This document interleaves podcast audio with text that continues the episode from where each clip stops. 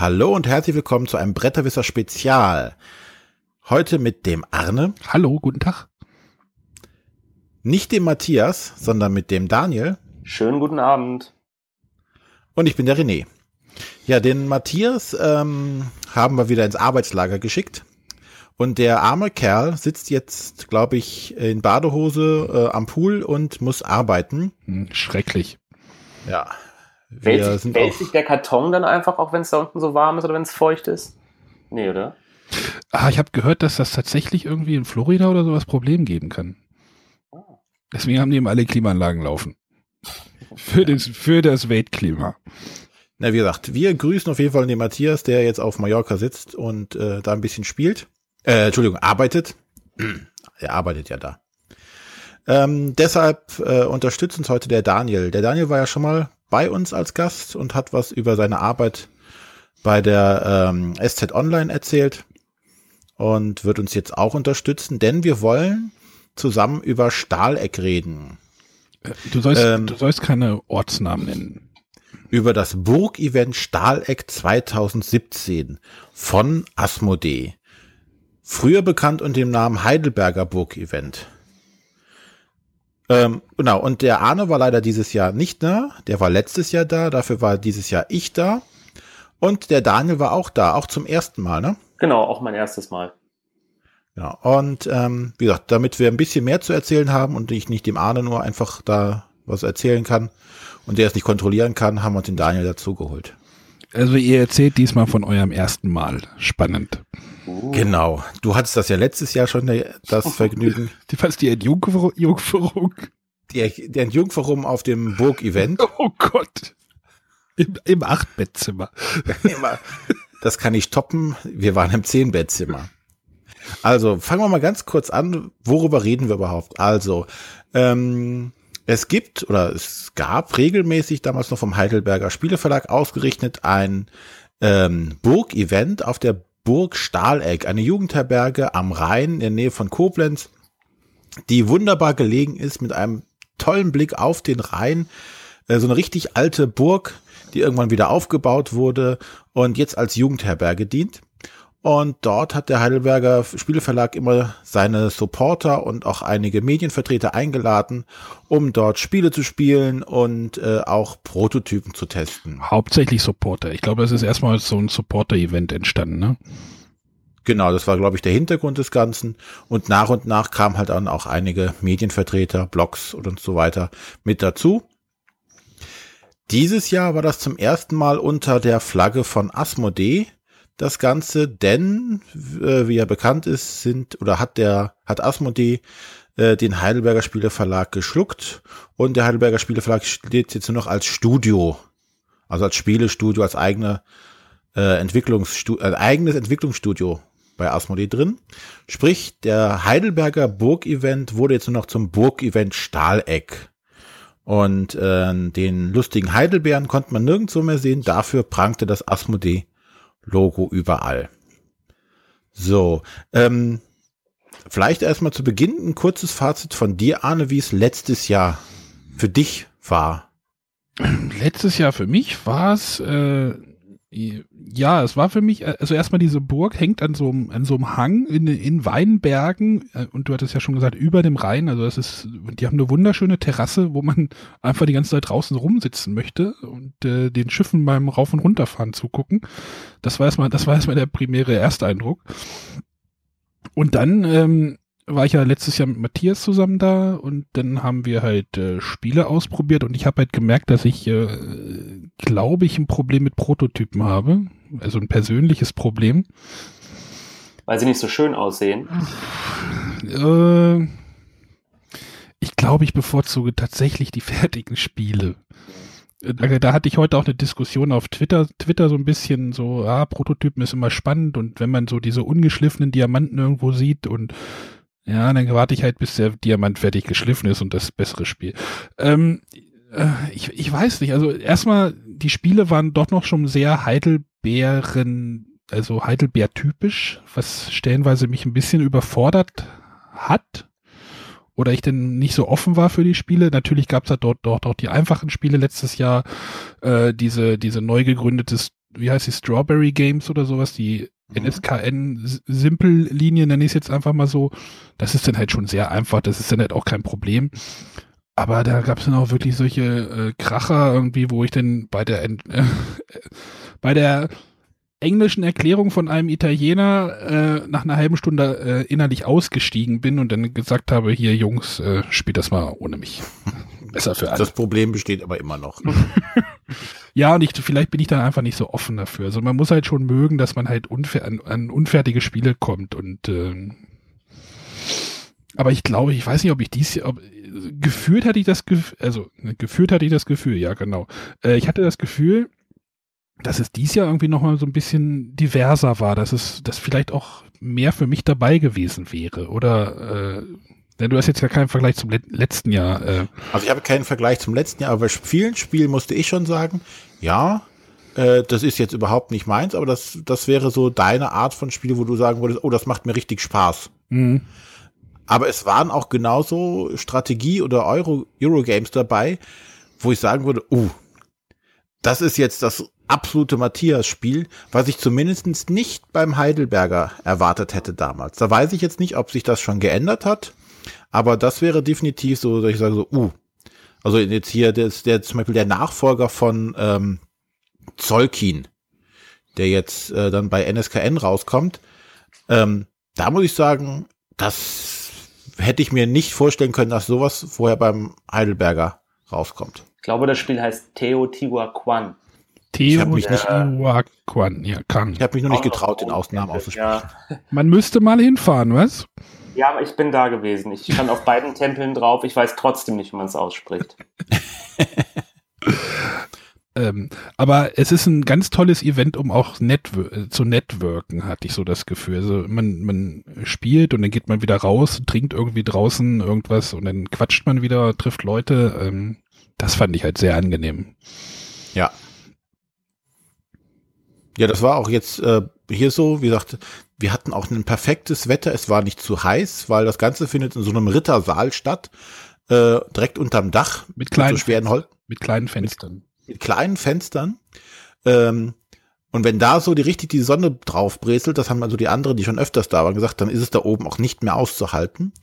Ähm, aber so, es war stellenweise ein bisschen bewölkt, äh, leichter Wind ging da oben, aber du konntest ja locker, locker noch auf die Terrasse setzen und da äh, ein bisschen was trinken, ein Eis essen oder äh, eine Bockwurst oder was auch immer du haben wolltest. Äh, das war super angenehm auf jeden Fall da oben. Und das halt echt eine einzigartige Atmosphäre. Also das kenne ich jetzt nicht von den Ratinger Spieletagen oder von äh, von Herne, wo alles in so einem Stadtzentrum stattfindet, auf so einer Burg überm Rhein. Das ist schon besonders. Der Blick ist wirklich, der Aussicht ist wirklich großartig. Du magst auch die ganze Zeit eigentlich dann draußen sitzen, was trinken und dann zwischendurch ein bisschen frische Luft schnappen zwischen den Spielen. Also ich weiß nicht genau, Arne, wie viele Spieler, weißt du noch wie letztes Jahr, wie viele Spiele du gespielt hast in der, in der Zeit? Also wir waren jetzt, also ich du René ja auch, wir waren von Freitag Mittag bis Sonntag Vormittag da, haben aber eigentlich nur Freitag und Samstag gespielt. Also genau, gab es noch, gab's noch, diese, gab's noch diese Zettel, wo abgefragt wurde, wie euch das Spiel gefallen hat? Ja, die ja. gab's auch. Ich hatte einen Zettel voll. Gut. so, wenn die genauso sind wie letztes Jahr, also da waren, glaube ich, dann insgesamt zehn Spiele drauf. Ja, das, das kann so hinkommen bei mir. Also am Samstag war ich ein bisschen fauler. Ich glaube, ich habe insgesamt 14 Spiele gespielt. Aber ich habe zwei nicht draufgeschrieben, weil die eigentlich nicht wirklich für alle spielbar waren. Dazu nachher noch mehr. Ja, ja.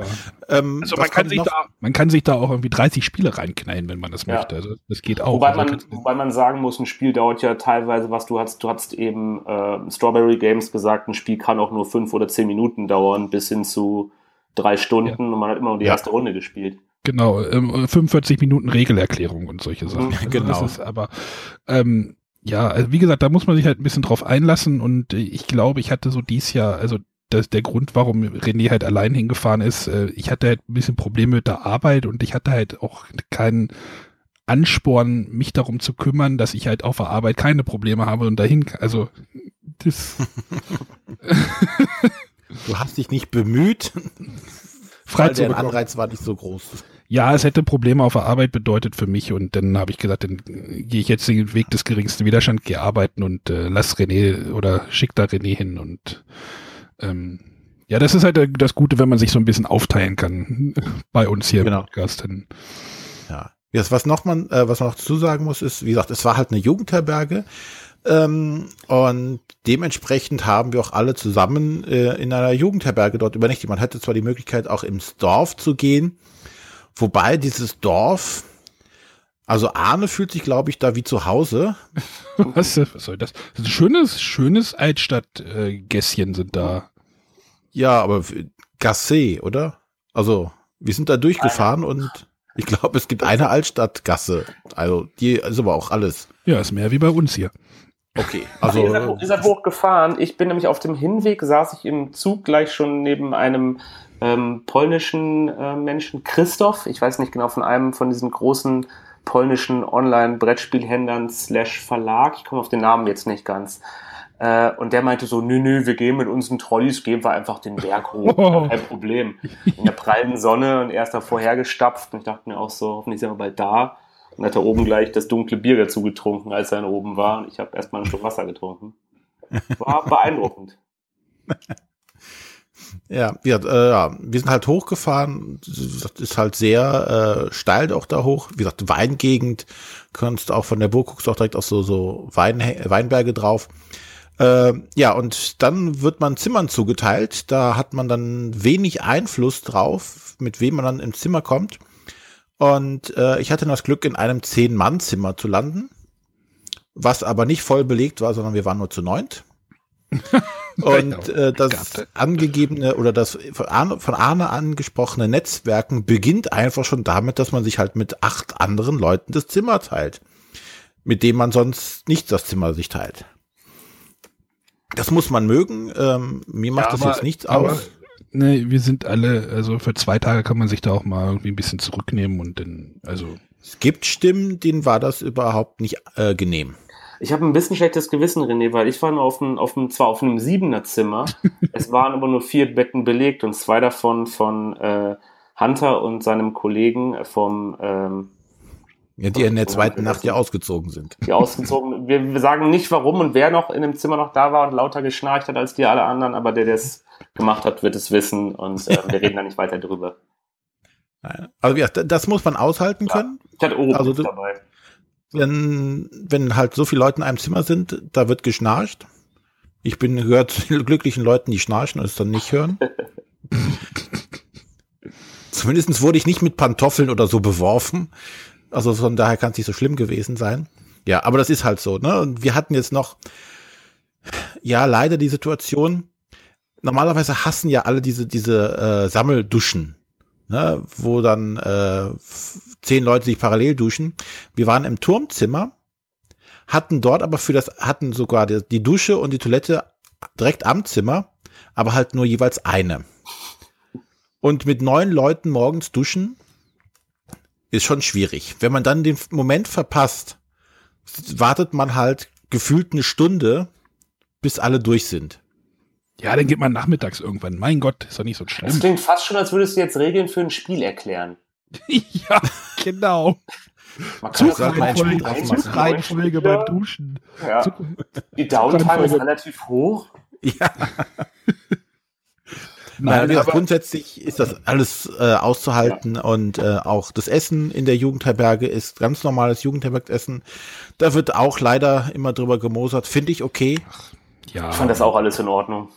Für den Preis vor allem. Was Ich wollte gerade sagen, man sollte vielleicht mal den, den Preis da irgendwie nochmal, also man muss das Event halt auch bezahlen. Ähm, und für den Preis ist das alles in Ordnung. Ja. Es kostet ja die Verlage auch alles Geld. So, dann, äh, aber Daniel, dann jetzt mal zu deinem groben Fazit. Wie fandest du es da was, ähm, als Erstbesucher? ehrlich gesagt, mir hat es sehr viel Spaß gemacht. Ich habe erst so ein, zwei Spiele gebraucht, um reinzukommen. Wir hatten eben kurz über diese Karten gesprochen. Ähm, auf den Karten trägt man ein, was für ein Spiel man gespielt hat. Ähm, dann musste man auch draufschreiben, wie viele Leute mitgespielt haben, ob man gewonnen hat. Vorne hat man eine Präferenz, ob man eher leichte oder schwere Spiele mag, damit sie es auch besser einschätzen können. und dann kriegt man auch eine Signatur von dem, von dem Menschen, der einem das Spiel erklärt hat. Ähm, warum ich länger gebraucht habe, im Spiel kam ich sofort rein in die Spiele, die ich gespielt habe, aber es hat erst lange gedauert, bis ich realisiert habe, dass es sinnvoll ist, bei den Tro Prototypen zumindest, mit den äh, Designern oder Verlagsmenschen, die einem das erklärt haben, zu reden. Das sind auf einmal sind da die spannendsten Unterhaltungen rausgekommen. Wir haben uns länger mit einem, ich hoffe, es ist ein Franzose, mit einem Franzosen unterhalten, der ein Spiel entwickelt hat, das Barrage heißt, bei dem man einen Damm bauen musste. Ist nicht das Spiel, was ich vorstellen wollte, aber es war total interessant, nachher dann irgendwie mit ihm runterzugehen und dann nochmal beim Essen nochmal irgendwie eine Stunde während des Essens und nochmal eine Stunde danach weiter über dieses Spiel zu sprechen. Und wirklich auch, und da würde ich dir widersprechen, Arne, ist, also ich nicht widersprechen, ich mag auch schöne Spiele, wenn die gut präsentiert sind. Aber es war total interessant, an der Entwicklung von diesem Spiel teilzuhaben. Und das auch dem Verlagsmenschen und dem Verlag Asmodee an der Stelle dann weiterzugeben auch, fand ich, war für mich so das Highlight, neben natürlich mit Kollegen sprechen und sich neue Spiele anzugucken. Ähm, ich bin komplett ja, ohne, ja. Man hat halt Zeit dafür. Man ja. hat halt, man hat, ist nicht so wie auf einer Messe, wo man halt von Termin, Termin, Termin, sondern es entwickeln sich einfach Dinge dort oben. Das Schönste war auch, ähm, wir haben vorher so eine, äh, in der Einladung so ein PDF mitgeschickt bekommen. Das lag auch dann neben dem Zettel mit den, mit den Spielen, die man gespielt hat, äh, daneben, war so ein, äh, ein Tagesablaufsplan. Und es stand immer nur in Versailles und so ein Großbuchstaben stand so, spielen, spielen, spielen, spielen, Kaffee trinken, spielen, spielen, spielen, spielen, Abendessen, spielen, spielen, in Klammern Open End. Und dann gab es das Frühstück wieder um sieben. Das haben wir auch ich habe es relativ viel ausgenutzt, habe Spiele gespielt mit Leuten. Man hängt dann oft so ein bisschen in den gleichen Gruppen drin. Ich habe ähm, viel mit Hunter zusammen Sachen gespielt und mit, ähm, es waren neben den Supportern und den Bloggern auch noch teilweise Händler da, mit so einem ähm, Leuten, die einen Spieleladen in Marburg haben. Das war wirklich spannend. Ähm, soll ich schon in das erste Spiel einsteigen oder wollen wir ja, noch ein bisschen allgemein drüber reden? Ja, werft ruhig mal ein Spiel schon mal rein.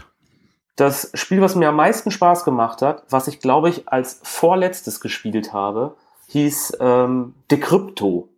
Wenn man auf Boardgame Geek guckt, findet man, ich glaube, das ist jetzt nur ein Prototypen. Es war auch wirklich nur ein Prototyp und war auch der Spielevorsteller, der den weitesten Anreiseweg hatte. Mhm. Ähm, ich bin genauso schlecht im Namen aussprechen wie ihr. Es war ein Kanadier, ich weiß, dass er mit Vornamen Thomas oder Tomade wahrscheinlich heißt und den Nachnamen kann ich wirklich nicht aussprechen. Ich würde mir die Zunge dabei brechen. Ähm, er kommt von dem Verlag äh, Le Scorpion Mask, also der äh, maskierte Skorpion. Ähm, ich müsste mal schauen. Ich glaube, von dem ist auch das Wendigo, dieses Spiel mit den Pfadfindern, wo man sich die ähm, merken muss. Müsste, bin ich aber nicht hundertprozentig ja, ja. sicher. Ähm, das Spiel ist eine Mischung, wenn ich es auf den Punkt bringen sollte, zwischen Codenames und Captain Sonar. Mhm. Sprich, man hat, ähm, ich glaube, zwei bis acht Spieler schlägt es vor. Ich glaube, es könnten aber auch mehr Spieler spielen. Aber eigentlich finde ich es spannend, wird's, ich weiß nicht, wie die Zwei-Spieler-Variante aussehen soll. Eigentlich müssten schon, wir haben es zu sechs gespielt und es braucht eigentlich mindestens vier Leute, weil man teilt ja. sich ähnlich wie bei Codenames in zwei Teams auf. Genau, es sagte aber auch, ähm, Mindestanzahl sind vier. Mhm, okay, das, dann steht es bei Boardgame Geek falsch. Oder war die, der Hinweis da? Ähm, das spannende Ziel des Spiels ist es, ähm, beide Teams sitzen hinter ihrem kleinen Sichtschirm und müssen versuchen, sich im Team Nachrichten zu schicken, die das gegnerische Team hört und versucht zu dekodieren. Und das sieht dann so ähnlich aus, wie bei, hört sich so ähnlich an wie bei Codenames. Das heißt, in dem Sichtschirm auf der einen Seite, in meinem Team, war dann zum Beispiel Begriff Vogel, Präsident, Liebe und Tür. Ähm, und jetzt bin ich in meinem Team als erster an der Reihe und sage einfach mal, ähm, kriege eine verdeckte Karte, auf der steht drauf eins, drei, zwei. Heißt, ich muss mein, also mein Team sieht die eigenen Begriffe auch. Und ich muss jetzt halt gucken, dass ich meinem Team Tipps gebe mit einem Wort, das die Reihenfolge festlegt. Also wenn ich zum Beispiel auf Position eins der Vogel ist, dann brauche ich ein Wort oder dann schreibe, denke ich mir ein Wort aus, was assoziiert irgendwas mit Vogel zu tun hat. Und äh, wenn ich dann als zweites die drei habe, muss der zweite Begriff irgendwas über den Präsidenten sein. Und diesen Begriff lies, schreibe ich auf und lese die laut vor, so dass es mein Team hört und das gegnerische Team hört. Mein Team es darf halt nicht so vage sein, mein Team sieht die eigenen Begriffe und muss diese Begriffe zuordnen und den Code richtig sagen. Die müssen halt sagen, ah, Daniel meint als erstes eins den Vogel, dann drei den Präsidenten und dann zwei die Tür. Das ist am Anfang relativ einfach und das gegnerische Team denkt sich so, okay, die schreiben das alles auf den Zettel auf, was kann er damit meinen? Keine Ahnung. Haben aber Assoziationen dazu. So viel mit denen weiter. Wird dann als nächstes, muss ich dann in der nächsten Runde, also das gegnerische Team macht das genauso und das wird dann abwechselnd gespielt. Jeder liest seinen Code vor, versucht, dass sein Team den errät und gleichzeitig hat das andere Team die Chance zu gucken, so, hey, was könnte das heißen und welcher Code kann das sein?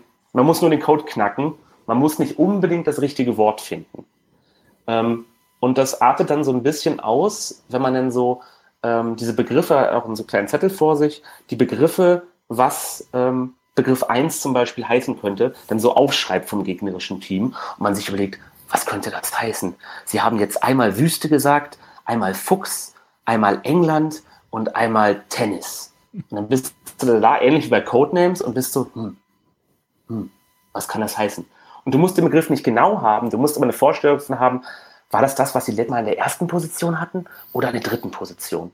Ähm, ich fand, es hat unglaublich viel Spaß gemacht. Man musste erst reinkommen. Ähm, der Mensch, der uns das vorgestellt hat, meinte auch, ähm, er hat den Prototypen zum ersten Mal bei diesem Gathering of Friends äh, inoffiziell Brettschickler treffen, Freunde treffen. Das ist irgendwo, ich weiß gar nicht genau, wer es veranstaltet. Ich glaube, der Mensch, der. Richard ähm, Garfield? Ist es Richard Garfield? Ich, ich hätte jetzt es. gesagt, Ach, der Mensch, der Ticket to Ride gemacht hat, der Moon, Alan Moon. Alan Moon oder was? Er, der war es Alan Moon, ja. Auf jeden Fall war er halt da, weil Kanada auch nah dran, das ist an den großen Seen irgendwo dann da die Ecke. Und ähm, er hatte die Geschichte erzählt, dass wohl ähm, ähm, der Herr von Portal Games, der Herr Cevicek, nein. Doch, Cevicek. Ignati Cevicek. Cevicek. Der stand wohl daneben und hat das Spiel gar nicht gespielt und hat nur die Leute gesehen, die es gespielt haben. Die mussten so einen unglaublichen Spaß gehabt haben, dass er gesagt hat, das ist eine großartige Idee, was du da machst. Also ich, wo das Spiel rauskommt, weiß ich nicht. Ich saß davor und das, ähm, er hat mir auch so ein paar bisschen was gezeigt, wie das Spiel dann später aussehen wird. Sie fügen dieses, dieses alte, kennt ihr noch, diese roten Karten, die man vor so rot schraffierte ähm, Flächen hält mhm. und dann lesen kann, was für ein Wort da ist. Sowas möchte er benutzen, dass die Karten alle rot sind und man kann die dann in seinen eigenen Sichtschutz reinschieben und dann werden sie für das eigene Team sichtbar. Was also, so Rotfilter, ja. Mal bei, genau, das letzte Mal bei der Peking-Akte gespielt habe, glaube ich, sowas habe ich das, äh, gab es diesen Rotfilter noch. Und ich saß da und erst dachte ich mir so, oh, ich habe jetzt eigentlich keine Lust mehr, ich bin schon ein bisschen fertig und ich mag jetzt nicht mehr so ein Gruppenspiel spielen mit so viel Sozialem und so. Und ich war sofort dabei und habe versucht, meinem Team irgendwie so abstrakt wie möglich was zu erklären. Und es war echt schwer. Und es war wirklich so, ich hatte dieses Gefühl, wie gesagt, Codenames, die Wörter zu erklären und gleichzeitig, das gab das gegnerische Team, also das ist dieser Captain Sona-Effekt, möglichst wenig von meinen Informationen irgendwie mitbekommen, dass der schafft, diesen, ähm, diesen Code zu erraten. Ähm, es ist so, dass das ähm, Team gewinnt, das halt irgendwie dreimal den gegnerischen Code decodet oder den gegnerischen Code decodet, genau. Und man selber darf aber nicht zu abstrakt sein, wenn man, wenn sein eigenes Team zweimal den eigenen Code nicht rausfindet, hat man selber verloren auch. Das heißt, man markiert das dann so am, am Lichtschutz, wie oft man was vom Gegner decoded hat und wie oft man selber es nicht geschafft hat, den eigenen Code zu erkennen. Sehr lustig, ja. hat sehr viel Spaß gemacht. Das Spiel heißt Decrypto. Ähm, jetzt, wo ich den Namen nochmal auszusprechen, der Kanadier heißt Thomas Dagenay L'Espérance. Gesundheit. Decrypto. Vielen Dank. genau, ich habe Decrypto gespielt, es hat sehr viel Spaß gemacht. Ja, ich ähm, durfte es auch machen und zwar, wir haben sogar, wir waren nur zu viert, ähm, weil das war, glaube ich, das dritte Spiel, was wir am Freitag gespielt haben, äh, weil es das dritte Spiel war, was fertig aufgebaut war. Wir waren recht früh da und ähm, wer noch da war, war der Jörg ähm, vom Klickenabend und der Mario vom Klickenabend. Mit denen bin ich dann erstmal da rumgezogen, habe mir die Sachen angeschaut, die schon aufgebaut waren. Und ähm, wir mussten es dann, wir haben es zu, äh, zu viert gespielt, also mit dem Erklärer. War es auch glaub, gleichzeitig der Autor? Mhm, ich glaube, ich bin nicht ganz sicher. Oder der Verlagsmensch das war, müsste mal gucken. Zumindest mit dem Erklärer, der uns das erklärt hat, zusammen und ich habe mit ihm zusammen gespielt. Sprich, wir mussten es auf Englisch spielen. okay. Was natürlich noch mal schwieriger ist bei so einem Spiel, wo du versuchst, Assoziationen zu bilden. Und äh, wir hatten zum Beispiel den Begriff Festival dabei, ne? Mhm. Und dir fallen so Sachen ein wie Rock am Ring oder Wacken oder sonstiges.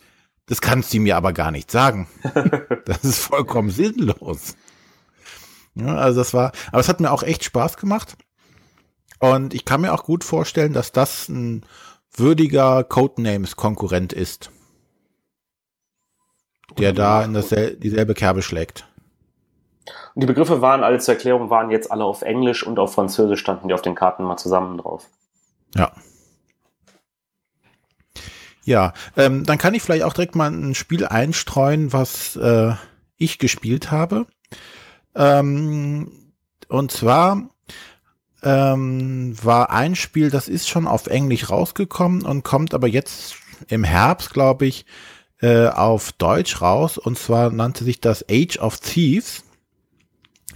Ähm, das habe ich zusammen mit dem Christoph äh, von der Brettspielbox und mit dem Heavy, der ja auch letztlich erst bei uns in der Sendung war, gespielt. Und zwar geht es darum, wir übernehmen alle die Rolle äh, von Dieben und versuchen in einer Stadt dem König seinen Riesenklunker zu klauen. Ähm, das läuft auf dem Spielbrett ab, das ein bisschen aussieht wie diese alten Scotland Yard Karten. Sprich, man hat äh, eine Stadtkarte und dann sind überall so Linien mit so Verbindungspunkten. Und jetzt versucht man mit seinem Dieb in den Palast reinzukommen.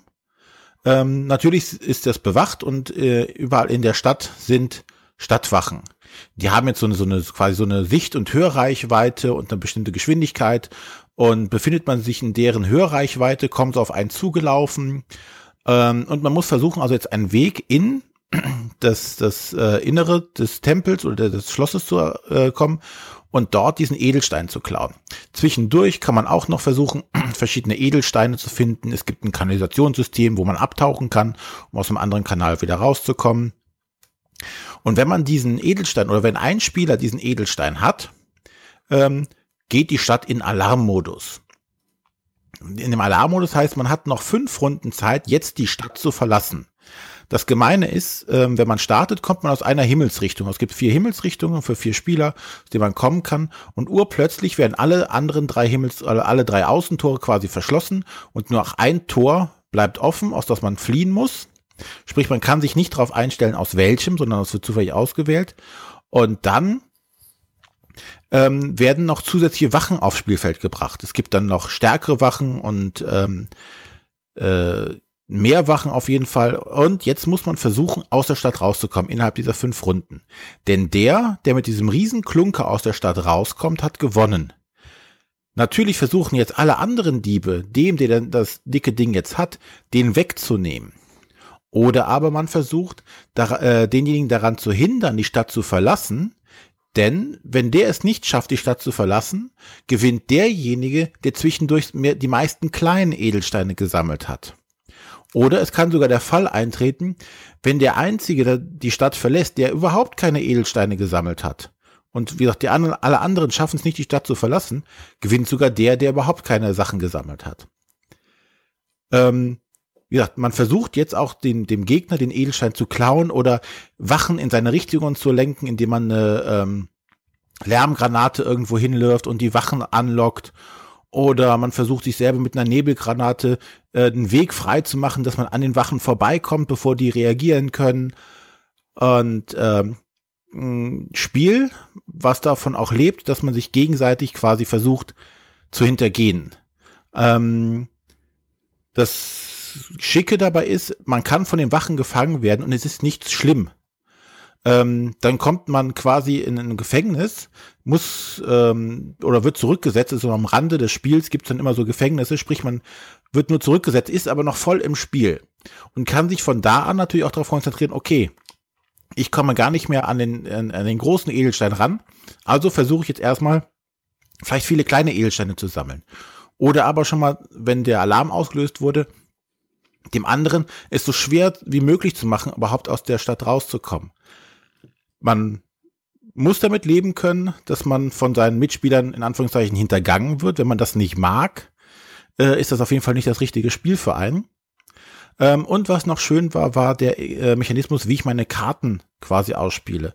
Und zwar habe ich da ähm, eine Menge von Aktionskarten auf der Hand.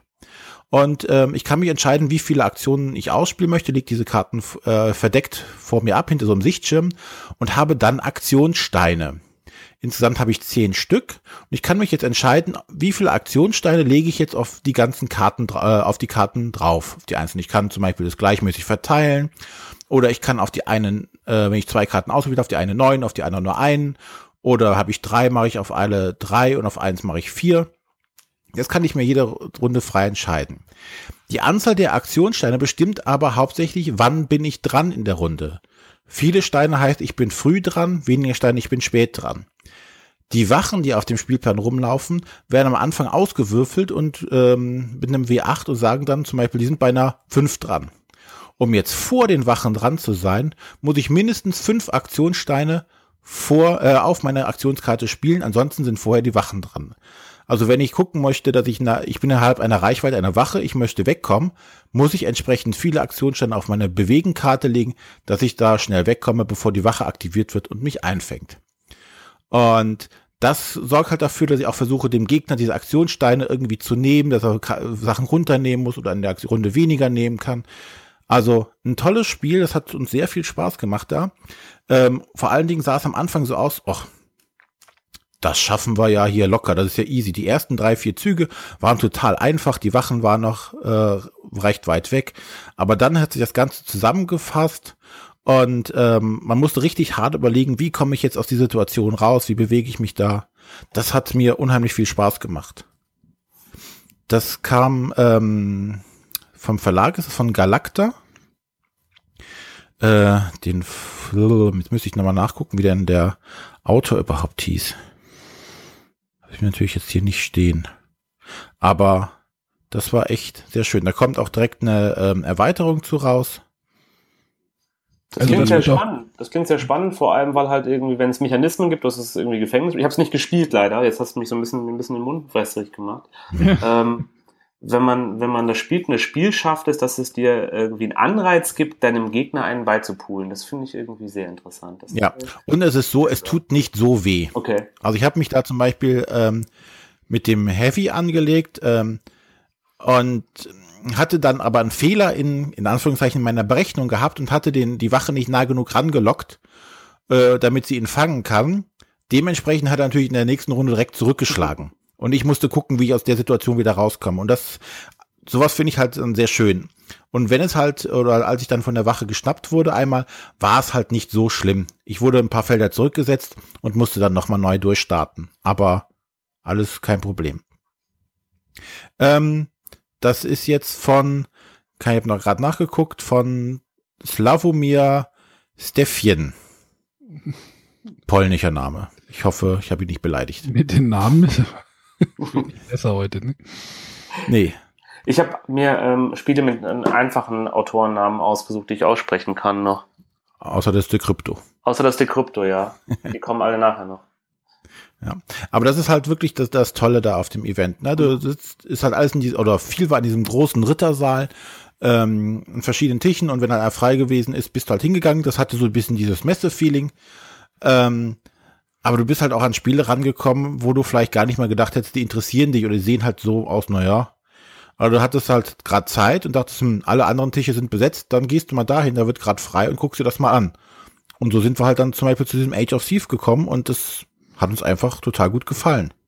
Genau, weil du ja meistens auch gar nichts weißt über die Spiele, die da rumliegen. Also man genau. geht da wirklich sehr blind rein. Ja, das war jetzt auch natürlich schon ein komplett fertiges Spiel. Ähm, soll halt jetzt wahrscheinlich, äh, so wie das klang, auf Deutsch von Asmodee rauskommen. Da freue ich mich auf jeden Fall schon drauf. Es ist ja trotzdem so, dass wir immer schon ein bisschen auch vorher lesen und gucken, was uns interessiert und so ein bisschen, auch wenn man jetzt nicht so Erwartungen hat, trotzdem überlegt, was könnte man spielen, was guckt man sich an auch dann. Also das kommt ja schon dazu. Ja, so wobei natürlich gerade so am Samstag, als die Hauptmeute da war, es schon da schwer war, das äh, zu spielen, was man spielen wollte, da musste man schon sagen, okay, jetzt ist gerade frei, ich spiele das, was gerade frei geworden ist.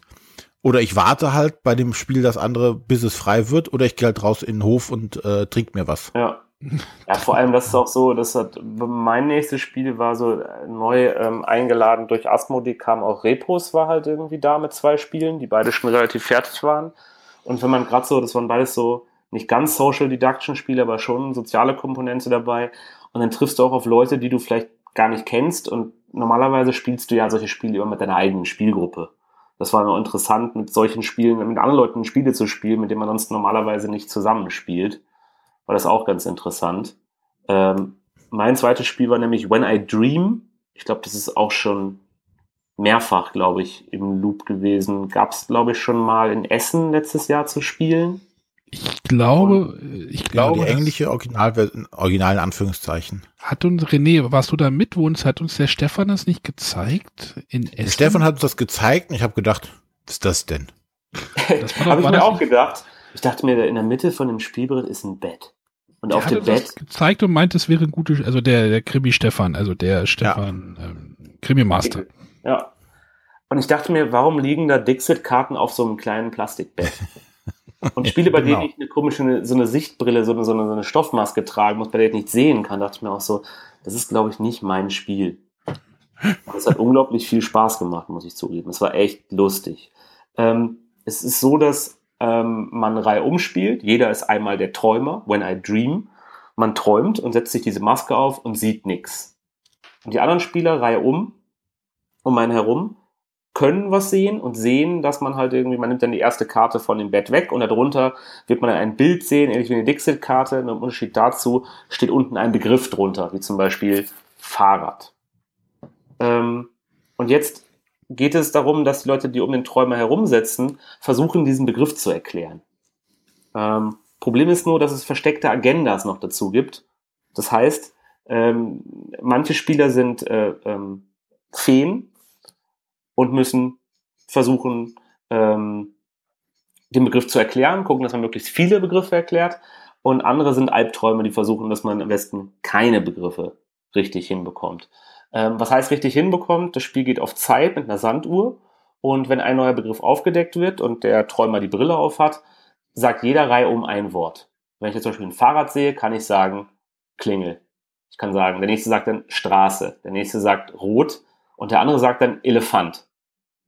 Und denkt man sich schon, hm, Elefant klingt jetzt irgendwie komisch in der Kombination. Und der Mensch, der die Brille aufhat, wird dann denken, vielleicht höre ich der Person da hinten rechts nicht so ganz mehr zu. Und das geht immer um und je mehr Begriff man errät, desto besser.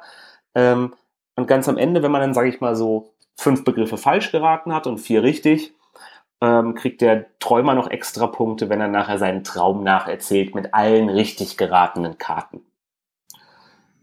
Und es kriegen auch die anderen Leute Punkte. Die kriegen nämlich Punkte, die Feen kriegen Punkte, je nachdem, wie viel der Träumer erraten hat, das heißt, wie viele Begriffe richtig erraten worden sind. Der Albtraum auf der anderen Seite kriegt so viele Punkte, wie viele Begriffe nicht richtig geraten sind. Und ähm, dann gibt es noch die Rolle, die wird auch je nach Anzahl der Spieler verteilt, den Sandmann. Und der Sandmann möchte, dass die Albträume und die richtigen Träume, die Karten, die geraten werden und nicht geraten werden, möglichst gleich sind. Dann kriegt er viele Punkte. Ähm, das wird unter anderem sehr witzig, weil diese Rollen halt auch wechseln und man zwischendurch man merkt, oh, ich bin Sandmann, ich darf halt irgendwie gar keine guten Tipps mehr geben. Ich muss jetzt auf einmal umschalten und schlechte Tipps geben. Und du sitzt da mit dieser Brille und denkst dir so, was soll das jetzt? Spitz und weich und rund, was kann das jetzt sein? Und dann geht's halt immer Reihe um und Reihe um und, und manchmal musst du auch sagen, nee, bitte, nächster Begriff. Und es ist wirklich, es macht wirklich Spaß. Du musst auch, wir waren ein bisschen müde auch schon, aber trotzdem, ähm, hat es wirklich, ich habe es mit dem, mit dem, mit dem Hunter von Hunter und Kron gespielt und du hast so, bist so auch energetisch, wenn du diese Brille aufhast, weil du diese Begriffe erraten willst, während die Zeit runtertickt. Und ja, gib mir mehr Begriffe, gib mir mehr Begriffe und es geht halt immer schneller rum. Also ich habe mich wirklich anstecken lassen davon und ich habe nachher dieses Bett lieb gewonnen und ich ähm, habe wirklich schöne Träume da gehabt. Hat mir echt Spaß gemacht. Ähm, When I Dream von Chris Dasaklis und ähm, bei dem Künstler ist bei einem wahrscheinlich ein paar Leuten bekannt, Vincent Dutré und noch andere Künstler, die dabei waren. Das heißt, die Karten sehen wirklich nicht ganz Dixit-mäßig aus, weil halt eben dieser Text drauf steht. Man kann die Karten auch umdrehen, weil auf jeder Karte auch ein leichter und ein schwieriger Begriff drauf ist. Ich glaube, das Bild soll bei diesem, bei dem Spiel so ein bisschen auch einen Anreiz geben, was könnte man denn ähm, für Begriffe geben? Es sind so Farben drauf und ähm, dass es so ein bisschen einfacher wird, weil man da steht und plötzlich so, äh, mir fällt nichts ein, ähm, dann hilft auch so ein bisschen die Darstellung zu sagen, was passiert da eigentlich. Und diese versteckte Rollen machen das wirklich gut, weil dir wirklich zwischendurch auffällt, ich darf ihm gar keinen Tipp jetzt geben, ich muss irgendeinen Quatsch sagen. Und ähm, funktioniert wirklich gut. Bei einer Dream von, von Repos. Das macht mich, das macht mich jetzt neugierig. neugierig. Es war, es war wirklich so, es geht schnell. Wie gesagt, jeder hat einmal, wenn du zu vierter Ding spielst, so ich glaube vier bis zehn Spieler, ähm, reihum, jeder hat einmal diese Brille auf, dann ist doch eigentlich vorbei schon. Das heißt, du hast eigentlich Dixit, aber mit einem Zeitdruck dabei halt nochmal dabei. Du musst jetzt schnell irgendwas sagen. Jeder muss schnell was sagen. Und ähm, für mich hat es so funktioniert, vor allem wirklich, weil du diese versteckten Rollen dazu noch machen das Spiel anders. Und schnell vorbei, geht schnell weiter. Wobei man jetzt hier natürlich nicht, ähm, der, der, der Boogeyman, also dieser Albtraum, darf natürlich nicht die ganze Zeit, wenn es um Fahrrad geht, zum Beispiel Elefant sagen. Ist klar. Na, er versucht natürlich schon einen falschen Begriff zu sagen, aber er möchte ja weiterhin im Spiel bleiben, weil wenn der Träumer irgendwann sofort erkennt, hm, der sagt Elefant, aber alle irgendwie sagen irgendwas von einer, irgendwas in Richtung Verkehrsmittel geht, das kann klar. nicht stimmen. Es ist ne? das gleiche, glaube ich, so ein bisschen wie bei Decrypto. Bei diesen Spielen musst du die Kunst lernen des so knapp dran vorbeiredens oder halt auch nicht an dem halten, was die anderen sagen. Das war immer so einen Schritt weiter drehen, dass man nicht drauf kommen kann. Also eher so einen Schritt so nach doppeldeutig genau, bleiben. Genau, genau, doppeldeutig bleiben, aber versuchen auch so ein bisschen mit im Spiel zu bleiben, damit auch der, der, der Träumer dir glaubt an der Stelle. Ja.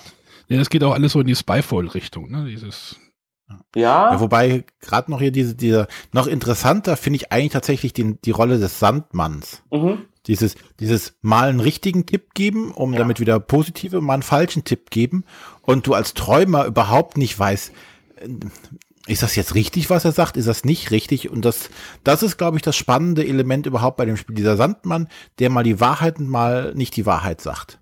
Ich das finde ich spannend. Muss jetzt ja, das zugeben, ist wahrscheinlich, dass ich das ist wahrscheinlich so der Kniff, der dieses Spiel dann halt wirklich so von okay zu, oh, es könnte wirklich gut werden. Also dieses.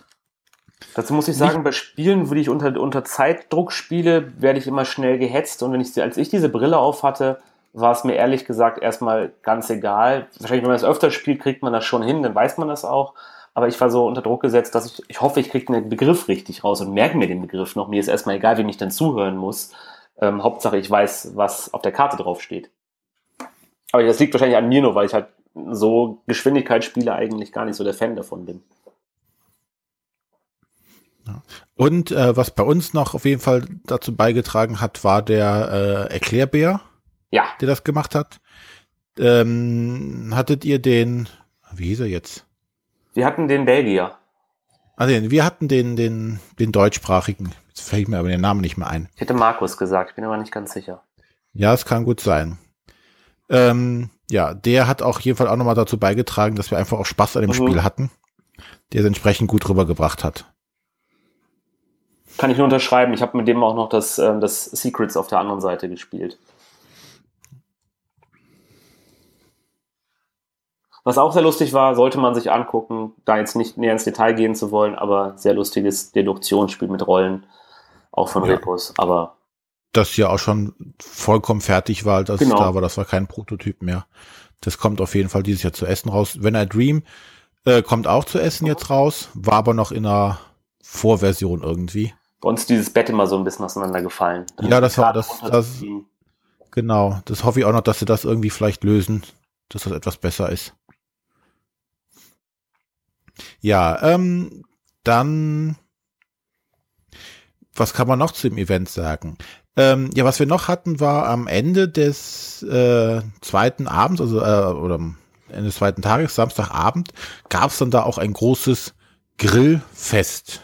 Da äh, fing schon äh, nachmittags an, die äh, Bediensteten des der Jugendherberge Grills draußen auszubauen, weiß ich nicht, vier oder fünf Stück und ein riesiges Buffet, das war, das dann um 6 Uhr eröffnet wurde. Und gefühlt um halb sechs bildete sich langsam eine Schlange, da alle Hunger hatten und warteten darauf, das erste gegrillte Stück Fleisch zwischen die Zähne zu bekommen. Das, äh, und wie gesagt, wieder bei der Atmosphäre war das sehr, sehr schön da. Auch mit den Nationalitäten, wir haben das gar nicht richtig genug betont. Also es waren Kanadier da, es waren Belgier da, es waren Unmengen von Polen da, es waren Tschechen, glaube ich, da, es waren Spanier, Italiener, Franzosen da und man saß wirklich mit den, mit den komisch nicht, mit, mit total netten Leuten am Tisch und ist dann ins Gespräch gekommen und auch bei dem Grillen, weil du hast halt irgendwie nur einen Platz gesucht, wo du dich mit deinem Fleisch irgendwo hinsetzen konntest. ich saß dann mit, mit, mit Leuten da, die hatten einen Brettspielladen oder einen Comic-Brettspiel, Strich, Brettspielladen in, ähm, nicht in Wien, in Salzburg. Wir hatten einen Brettspielladen in Salzburg und haben angefangen und ich habe die wirsten Gespräche über Magic the Gathering äh, geführt und habe jetzt wieder mal, also ich habe das vor zehn Jahren mal gespielt und wieder erklären lassen, wie jetzt die äh, Turnierregeln aussehen und was das alles ganz komisch wäre, was WizKids jetzt machen würde. Es war sehr interessant, es war nicht meine Welt. Ich bin dann auch dann schnell dann nach dem Essen entfleucht, aber es war schön, diese Atmosphäre mitzunehmen, weil es wirklich Leute sind, die Spaß an dem Hobby haben, von Supportern bis hin Bloggern und Brettspielern und Ladenbesitzern war es wirklich auch so eine schöne, schöne Gruppe an Leuten auch einfach dann.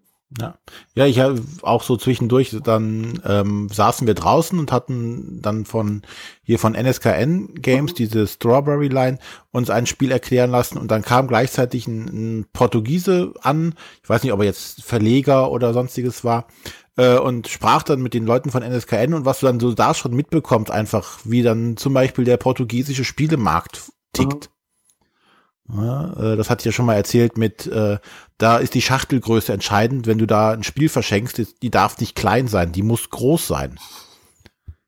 Äh, also Sachen, was man halt so normalerweise dann gar nicht mitbekommt. Und genau dafür sind dann diese Events echt toll.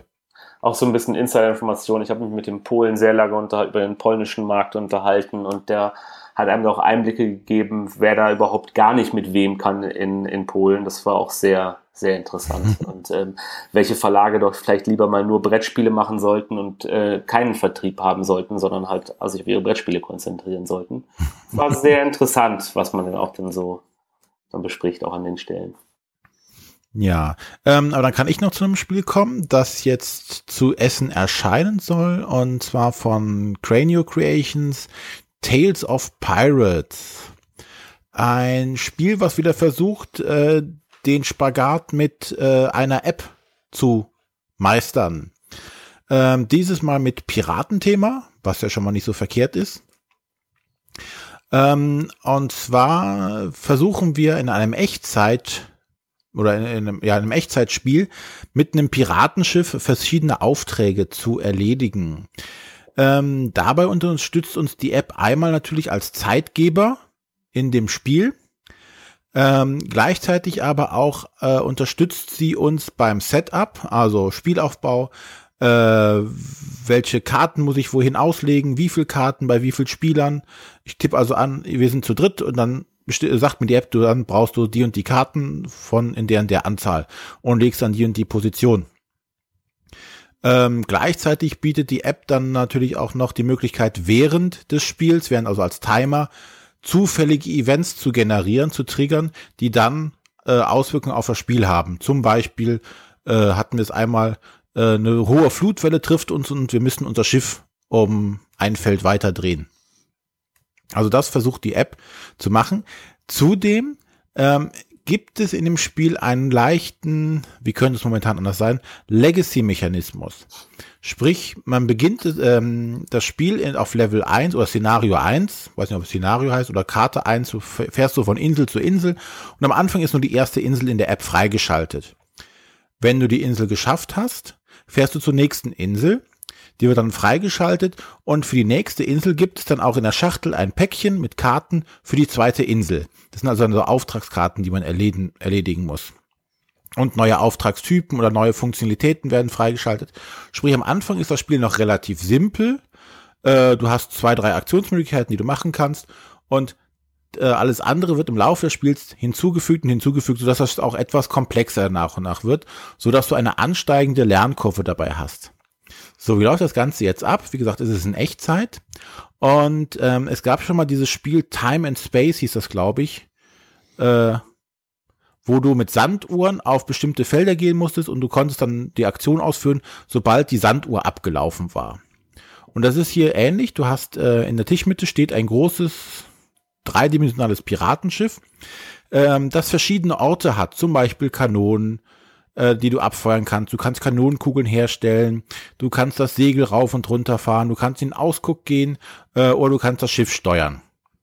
Das Schiff steht auf einer ähm, auf so einer Scheibe, wo es sich dran drehen lässt. Und äh, du hast quasi so wie so eine Windrose, kannst du dann das Schiff um um ja eine Gradzahl in Anführungszeichen, also von von Nord nach äh, Nordost und dann nach Ost immer drehen und äh, in die Richtung, die das Schiff zeigt, äh, liegen auch immer Karten. Also in, um diese Scheibe herum liegen diese Auftragskarten. Die sind mit einem alle, am Anfang alle verdeckt. Und zum Beispiel, wenn du oben in, ins Krähennest gehen, in den Ausguck, kannst du sagen, ich möchte mir diese Karte angucken. Was ist denn da drunter? Weil da sind dann entweder Gefahren oder ein anderes Schiff oder das, was du gerade für dieses Szenario brauchst. Am Anfang sind es so Passagen, die man finden muss. Man ist nämlich mit dem Schiff, das hat man gekapert und versucht jetzt damit abzuhauen. Ähm, ist es aber zum Beispiel ein gegnerisches Schiff, äh, hilft es dir nicht, wenn du frontal auf dieses gegnerische Schiff zufährst, sondern du musst dich äh, drehen, dass du von der Seite auf das Schiff schießen kannst. Sprich, ähm, dann muss jemand hingehen, das Steuerrad bewegen und das zu drehen. Gleichzeitig muss aber ein anderer zur Kanone gehen, um sie abzufeuern. Ähm, ist jetzt derjenige, der das Schiff zum Beispiel äh, steuern möchte, zu langsam äh, oder braucht er halt mehr Zeit, weil er sich noch erstmal, äh, äh, äh, was mache ich denn? Muss derjenige, der die Kanone abfeuern, dann, obwohl seine Sanduhr vielleicht schon abgelaufen ist, so lange warten, bis das Schiff sich dann entsprechend gedreht hat und er dann diese Kanone abfeuern kann. Er hat aber ein Problem, wenn vorher keiner eine Kanonenkugel dahingelegt hat. Dazu muss also erst jemand in diese Position reinspringen und seine Sanduhr ablaufen lassen, um eine Kanonenkugel herzustellen. Das heißt also, man muss sich permanent abstimmen, wer macht was und am besten immer so, während man die Sanduhr reingestellt hat und die Zeit, äh, Zeit läuft durch, äh, sagen wir, so, ich mache als nächstes dies, du machst als nächstes das, du gehst dahin. Problem ist, mir sagt das jemand und äh, was muss ich jetzt machen? Äh, ja, genau, Segel. Nein, ich sollte gar nicht segeln, ich sollte steuern und schon ist der ganze Plan hinüber und irgendwas stimmt dann nicht. Und das hat schon eine Menge Laune gemacht. Das äh, da so hinzukriegen und alles Mögliche und äh, mal schauen, wie das weiterentwickelt. Zum Beispiel das zweite Szenario, das wir dann gespielt haben, weil das erste war halt wirklich nur, äh, du musst diese Passagen finden und hast es geschafft. Das zweite war dann schon, da kommen auf einmal auch Handelsschiffe, die kannst du dann ausrauben. Und dann deine Aufgabe ist es jetzt nicht, durch diese Passagen zu fahren, also die zu finden quasi, sondern äh, so und so viel Goldmünzen. Dafür musstest du dein Schiff wieder in die richtige Position bringen, deine Sanduhr auf das Schiff setzen und warten, bis du ähm, die Sanduhr durchgelaufen ist, dann konntest du dann da äh, eine entsprechende Goldmünze nehmen. Die Goldmünzen waren verdeckt, hatten Wert von eins bis drei, glaube ich. Und du musstest insgesamt, ich sage jetzt mal eine Zahl zwölf kriegen und musstest das halt schaffen. Haben wir natürlich auch im ersten Mal nicht geschafft. Aber das war schon ein sehr netter Ansatz. Ähm, es zielt in die Richtung Familienspiel, ist aber sehr, sehr gehobenes Familie, weil der Schwierigkeitsgrad ist schon sehr hoch. Also mit Kindern würde schon schwierig, aber es sieht von der Ausmachung her sehr wie ein Familienspiel aus. Also da muss man mal gucken, ob sie da die richtige Zielgruppe treffen. Das wäre auch meine Frage gewesen. Ich habe selber nicht gespielt, ich bin immer drum scharwenzelt die ganze Zeit. Boardgame Geek sagt 8 plus. Ähm, ich stand daneben, als der, der ähm, italienische Herr gerade einer Gruppe erklärt hat, wie man die Kanonenkugel jetzt in diese Kanone reinbekommt und war dann am Erklären, am Drehen, am, am und es ist halt schon, es sieht halt sehr diffizil aus, dieses dreidimensionale, kleine, aus Pappkarton aufgebaute Schiff auf dieser Scheibe.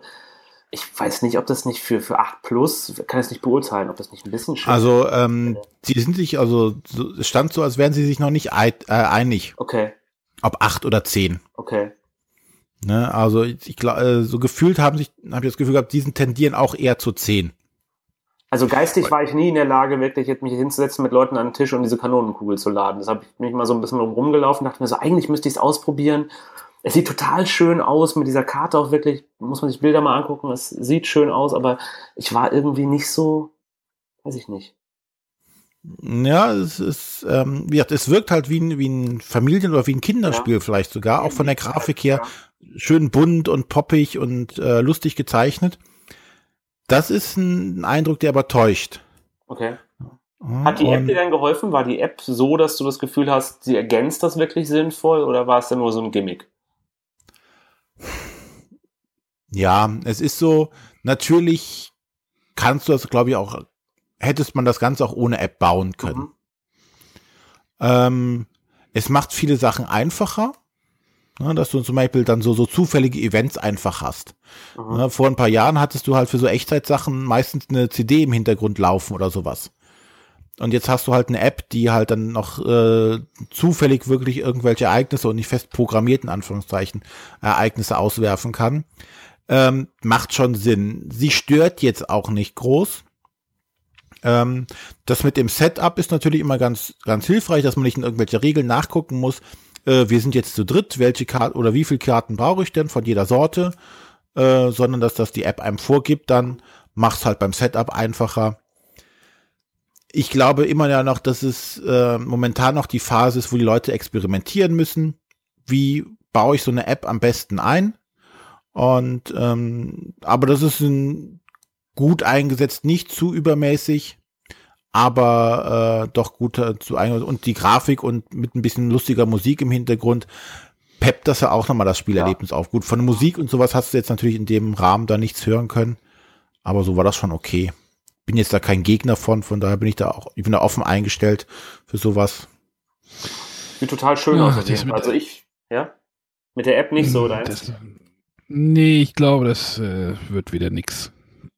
Persönliche, persönliche Prognose. Ich glaube, dass das mit diesen ganzen Apps-Geschichten ah, schwierig ist. Also du, ja, mal, ja. du hast schon, bitte, bitte was? Weil? Ja, guck mal, du hast schon ein, ein, du hast ja in diesem Spiel schon irgendwie dieses Echtzeitelement und dann willst, was ja sowieso schon Hektik ist und dann willst du noch mit irgendwie, musst du noch mit irgendeiner App da irgendwie rummachen und. Nee, eben nicht. Ja. Du machst mit der App nichts. Gar nichts. Du startest die, als würdest du, äh, weiß ich nicht, einen Timer auf deinem iPhone anschalten. Und dann läuft die ab. Du musst da nicht dran fassen, du musst da nichts mitmachen. Das heißt, du brauchst sie während des Spiels eigentlich gar nicht so richtig? Oder Nein. Doch? Okay. Nein. Die zeigt mal zufällige Events an, wie zum Beispiel eine Flutwelle kommt und du musst dein Schiff um ein, eine Einheit da weiterdrehen.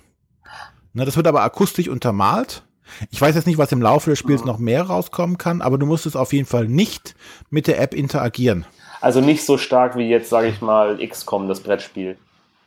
Genau, überhaupt nicht. Okay. Hm. Sie war der Timer und hauptsächlich die Setup-Hilfe. Und wie gesagt, was jetzt noch an, an weiteren Sachen hinzukommt, ob man da nochmal drauf touchen muss oder sowas, aber wir hatten es jetzt nicht, was du drauf touchen musst, ist, wenn du fertig bist. Dann sagst du, geschafft, Ende. Okay. Ansonsten läuft die halt ab und sagt halt hier, bist du schon fertig? Nee, b -b verloren. ja. Also ich denke schon, dass, dass die Leute damit noch, noch richtig probieren müssen. Ähm, aber das war schon, ist schon okay so. Also du, es ist nicht Hauptelement des Spiels. Hauptelemente sind immer noch die Sanduhren, die das Hektische. Du konzentrierst dich auch voll auf deine Sanduhr. Du hast gar keine Zeit, groß auf die App zu gucken. Okay. Ne? Also, also ich glaube schon, ich glaube, wenn du eine App machen willst, ich habe das, ich habe das irgendwie bei, bei Manu Spiel, bei, bei Inset Moin habe ich mal mit, mit dem Manu drüber gesprochen, über das World of Yoho. Das habe ich bei Kickstarter gebackt. Das ist auch Piratenspiel mit Apps, wo du halt, wo halt die Smartphones die Schiffe sind. War ich unglaublich heiß ja. drauf, dachte mir, oh ja, super und so. Und das spielst du dann und da war so das Spiel war Fahrt. Es war total schön gemacht alles. Mal abgesehen davon, dass wenn dein Schiff auf einmal anfängt zu klingeln, weil wer anruft. Aber das Spiel war langweilig. Und bei dem denke ich mir halt irgendwie so, da sieht das Spiel spannend aus. Aber wenn die App nicht so einen großen Anteil hat, fragt man sich dann immer so, wozu brauche ich denn die? Richtig, danke. Also, ich möchte gerne Spiele haben. Äh, mein Lieblingsfavorit, obwohl das Spiel mir viel zu komplex ist, ist immer noch Alchemisten. Da weiß ich, dass halt irgendwie, dass noch eine extra Person da bräuchte, die die Aufgabe vom Alchemisten, äh, von, von dem System halt noch irgendwie macht. Ist für mich einleuchtend.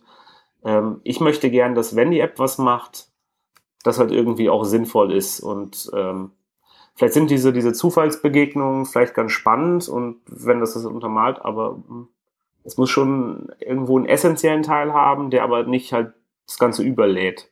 So ein Spiel. Ich, ich ja, möchte ich gar, keine, gar keine App haben. Punkt. Doch, du brauchst eine App. Nein, also eine ne, ne Uhr lasse ich mir noch gefallen, aber dann hört es doch, glaube ich, auch schon auf. Ja, oh. aber du hast zum Beispiel das ähm, Thema, was jetzt gerade auf diesem Book-Event ganz klar herauskam, Spieleerklärungen. Ja. Wie lange brauchst du, also wir hatten gerade bei diesem, was Daniel auch eben angesprochen hat, dieses Barrage. Mhm. Äh, nach 45 Minuten haben wir einfach gesagt, komm, lass uns jetzt losspielen. Ja. sonst, sonst geht hier gar nichts mehr. Na, sonst haben wir schon die, die, die Sachen, die er vor 45 Minuten uns erklärt hat. Wenn du das natürlich alles, auch das Setup für unterschiedliche Spieleranzahlen, musst du nicht in Regeln ja. nachgucken, die App unterstützt, finde ich schon äh, eine gute Sache. Und worauf ich mich äh, noch freue, jetzt das noch abschließend zum Thema App, dann können wir da weitermachen, ist zum Beispiel hier äh, First Martians. Ja. Die Robinson Crusoe Kiste auf Mars wo du dann zum Beispiel sagen kannst, du machst jetzt hier was und das hat Auswirkungen auf ein Szenario äh, oder in fünf Szenarien weiter hat das eine Auswirkung, was du jetzt hier machst. Klar. Das kannst du ohne App einfach nicht sinnvoll abbilden ansonsten. Sehe ich genauso. Auch das, was, was, was Check danach plant, dieses Detective, was dann irgendwie Sherlock Holmes Consulting Detective mit App sein soll, weil du musst ja nicht mhm. in, im Telefonbuch nachlesen, sondern die App kann dir Zufallsbegegnungen geben und dann wird es auf einmal spannend. Dann ist halt die Frage so, war das jetzt eine Zufallsbegegnung? Oder passiert das wirklich, wenn ich auf dieses Feld gehe? Passiert das immer, wenn ich auf dieses Feld gehe? Und dann hast du, hast die App gibt dir auf einmal so ein, so ein, so ein Gefühl von so, hm, diese ganzen, die ganzen Narrationsspiele, narrativen Spiele, wo du in so einem Buch nachlesen musst, weißt du, auf Seite 35 passiert immer das Gleiche, wenn ich den die, die Lampe vom Genie bei Arabian Nights rubbel oder was passiert dann halt einfach. Und das, das kann die App halt dann wirklich auch diese Zufallselemente, die dann reinkommen, kann das irgendwo ganz interessant steuern. Du weißt nicht, das gibt's ja auch bei dem Manic, äh, bei dem äh, Willen des Wahnsinns beim zweiten Teil, du weißt nicht genau, wie viele Erfolge du jetzt brauchst. Äh, und das genau. kann die App dir gut abnehmen. Was passiert jetzt, wenn ich noch länger dann irgendwie noch mehr Proben mache? Wird dann mein Wert noch besser? Finde ich dann noch mehr? Und das ist halt irgendwie dieses, dieses, Interessante, ich weiß es nicht genau, was dahinter steckt. Ich kann nicht in das Regelheft gucken und gucken, was passiert. Wenn ich jetzt 5 plus oder 6 plus würfel, hat das einen Unterschied. Das finde ich schon spannend dabei. Das ich, bin ja, nicht, ich bin noch nicht überzeugt. Nee, nee, nee. Ja, aber du brauchst, also dafür kommt noch, bei deiner Art oder deine, deine Richtung von Spielen, braucht das ja auch tatsächlich nicht. Mhm. Ja, Ne? Aber bei diesen komplexen, wo du viel managen musst, macht das schon manchmal was aus. Man muss halt nur aufpassen, dass die Komplexität nicht nach oben drauf kommt. Also auch bei Alchemisten, ich finde das Spiel viel zu komplex, das braucht nicht nochmal eigentlich eine App extra dabei. Also mir macht das Spiel alleine schon, ist schon zu viel für mich. Ja. Aber ähm, du hast ja noch ein, zumindest erstmal den Anschein nach, komplexes Spiel gemacht, zumindest von einem Autor, der auch sehr gerne komplexe Spiele macht, gespielt ja, ich habe noch äh, zum Abschluss habe ich noch eins gespielt, was jetzt so noch äh, Top Secret war, halb Top Secret war, was denn ähm, äh, The Godfather habe ich gespielt von Eric M. Lang, was ähm, jetzt Eric M. Lang, ja. ähm, äh, herausgegeben von Cool Mini or Not, diesmal nicht als Kickstarter, sondern als, ähm, wie heißt es denn, Direct to Sale, weiß ich nicht mal, wie man das nennt. Ähm, The Godfather Corleone's Empire. Ähm, es war wohl so, dass ähm, Culminonot sich die Rechte gesichert hat an dem Punkt und ähm, jetzt das 45-jährige Jubiläum ist. Kommt das hin? 45? Ich bin nicht ganz sicher, ich müsste mal nachgucken. 72 könnt, klingt gut, glaube ich, ja. ja. Das 45 Jubiläum. Ähm, und sie das Spiel auf Englisch rausbringen und wohl fast zeitgleich auch auf Deutsch. Das heißt, es erscheint Ende des Monats jetzt schon. Ähm, das war das Schöne auch dann irgendwie, dass das halt das, oder das, der Vorteil ist halt, wenn das äh, Heidelberger Event dann auf einmal Asmodee-Event ist, dass Asmodee auch seine eigenen Spiele mitbringt und auch so einen Titel dann, die ja mit Cool Minionot kooperieren, dann auf den Tisch bringt. Und das war dann irgendwie am Freitagabend, ich war auch schon relativ müde und dann ähm, das hast du jetzt bei jedem, das hast du jetzt bei jedem Spiel gesagt. Ja, ich weiß, es war immer spät, habe ich das Gefühl gehabt. Ich weiß nicht, woran es lag. Das liegt an meiner Aufmerksamkeit. Das Spiel kam auf den Tisch. Der ähm, Robin von Asmodee hat das dann auf den Tisch gebracht und wir saßen dann dazu fünf, haben es in der vollen Besetzung auch gespielt. Ähm, ich bin nicht ganz sicher. Also ich muss das Spiel auf jeden Fall nochmal mehrfach spielen. Wie gesagt, wenn ich das jetzt sage, ist mein erster Eindruck. Ähm, mein erster Eindruck war, ja, würde vielleicht lieber nochmal Blood Rage spielen. Das klingt jetzt sehr böse. Ähm, das Spiel sieht total schön aus. Also kurz zur Erklärung, es ist ein Spiel, ein, eine Kombination aus ein bisschen Area Control und ein bisschen Worker Placement. Ähm, man spielt eine Verbrecherfamilie in New York. Das heißt, man hat einen relativ großen, schönen Faltplan mit den einzelnen ähm, Gegenden in New York, ähm, mit verschiedenen Regionen, die eingeteilt sind, in denen verschiedene Geschäfte sind. Und man hat dann am Anfang des Spiels zwei Typen von Figuren. Man hat zum einen Gangster und man hat Familienmitglieder. Und da sieht man auch schon, dass es Cool Mini or Not ist, weil die Familienmitglieder sind alle komplett unterschiedliche Figuren. Und das heißt nicht nur die vor einem stehen, sondern hat auch andere Figuren meines Wissens nach als der Spielnachbar dann. Das heißt, es sind einzelne kleine Familien, die jeder hat. Ähm, die Figuren werden dann reihum aufs Feld gestellt, ähnlich wie bei Blood Rage, und es wird versucht, Einfluss auf diese Stadt zu nehmen. Ähm, das kann man durch verschiedene Arten machen. Man kann, wie gesagt, man kann entweder seinen Gangster auf ein einzelnes, und das ist dann Worker Placement, auf ein einzelnes Aktionsfeld stellen und sagen, ich stelle meinen, meinen Gangster hier hin und sammle dafür eine Waffenkarte oder eine Geldkarte oder bei einer Aktion oder kann Geld in meinen Koffer tun. Dazu gleich mehr. Ähm, und dann ist man Reihe oben dran, so lange bis einer keine Figuren mehr hat, dann darf er nichts mehr machen. Das heißt, ähnlich wie bei Blood Rage, man muss halt vorher seine Aktionskarten, die man auf der Hand hat, Handkartenlimit sehr wichtig dabei, ausspielen, bevor man seine letzte Figur setzt, weil danach darf man nichts mehr machen und die anderen spielen so lange weiter. Ähm, das Spiel ist in fünf, vier, in vier Akten äh, aufgeteilt. Am Ende gewinnt der Spieler, der in seinen Koffer, es werden mitgeliefert, total schöne kleine Metallboxen, die aussehen wie kleine Koffer. Da tut man sein Geld rein. Und nur das Geld, was man ganz am Ende in dem Koffer hat, plus, glaube ich, nochmal zwei Handkarten werden gezählt. Das heißt, es gibt Scheine, eins, zwei, drei und fünf Dollar Scheine, die natürlich für 10.000 stehen wahrscheinlich oder 100.000 stehen, ähm, kann man an verschiedenen Stellen im Spiel in den Koffer legen. Das heißt, man kann nicht einfach sagen, ich lege jetzt alles rein, ich muss erst eine Aktion auswählen und dann kann ich es in den Koffer legen. Wir hatten die Gangster und die Gangster stehen auf einzelnen Feldern und können was machen. Und dann gibt es noch die Familienmitglieder und jetzt kommen wir zum Area Control, weil die, die Familienmitglieder stehen zwischen den einzelnen Regionen und lösen nochmal andere Effekte aus und können gleichzeitig die Kombination aus Gangstern und Familienmitgliedern können dann nachher, wenn man die Mehrheit hat, äh, einen bestimmten Bereich kontrollieren. Ähm, da spielt man dann so, es wird nachher noch, man bekommt noch extra Figuren, es gibt dann neben den Geldscheinen auch noch so bestimmte Aktionskarten und es gibt Aufträge, die man erfüllen kann. Diese Aufträge kommen auch noch in den Koffer. Nachher gewinnt der mit am meisten Geld und mit extra Punkten durch erfüllte Aufträge. Ähm, das Spiel sieht großartig aus. Also vom Thema her, es ist der Part, es ist wie Godfather, es ist auch die Originallizenz, das heißt, man sieht das Symbol von dem ähm, äh, mit diesem, die Hand, mit, der, mit dem Puppet Master, mit dem, äh, wie heißt das? Marionetten. Dieses Marionettenhand, vielen Dank. Ähm, die, das Regelbuch ist unglaublich schön und unglaublich groß. Es, die Regeln sind relativ einfach und trotzdem ist dieses Regelbuch total schön gestaltet. Der Künstler, Karl Kopinski heißt der, hat die Karten einzeln gestaltet und dieses Regelbuch gestaltet. Man hat das Gefühl, man taucht so in diese Welt ab.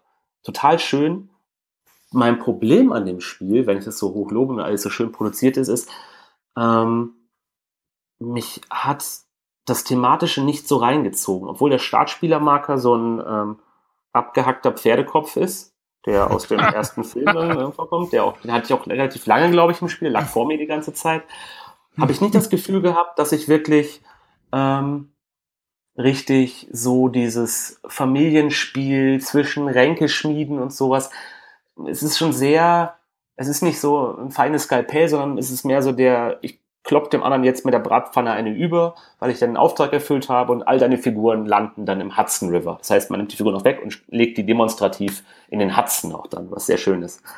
Ähm, aber es, es, es fühlt sich nicht so an, ich weiß nicht, wenn ihr, wenn ihr Blood Rage gespielt habt, dann baut man ja eine Maschine auf. Durch das Kartendraften und durch die Positionierung und durch die Figuren, die man sich vorher gesammelt hat. Man baut sich was auf. Und das Gefühl hatte ich nicht so. Das geht von Akt zu Akt zwar weiter, man bekommt neue Figuren und man kann am Ende der Runde auch immer für so Extrakarten bieten, die einem dann besondere Fähigkeiten geben. Ich habe aber nicht das Gefühl gehabt, als würde ich jetzt meine eigene kleine Mafia-Maschine aufbauen.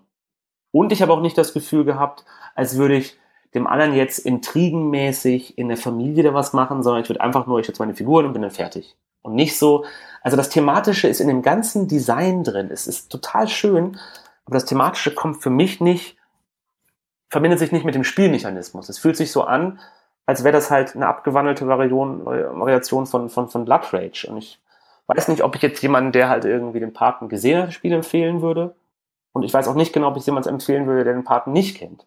Weil ich hätte gern irgendwie noch, dass ich dann auch verhandeln kann, dass ich Geld austauschen kann, dass ich geheime Bündnisse schließen kann. Das ist für mich Mafia. Das ist für mich der, der Godfather, der Pate. Dass man irgendwie Ränke schmiedet und sich austauscht.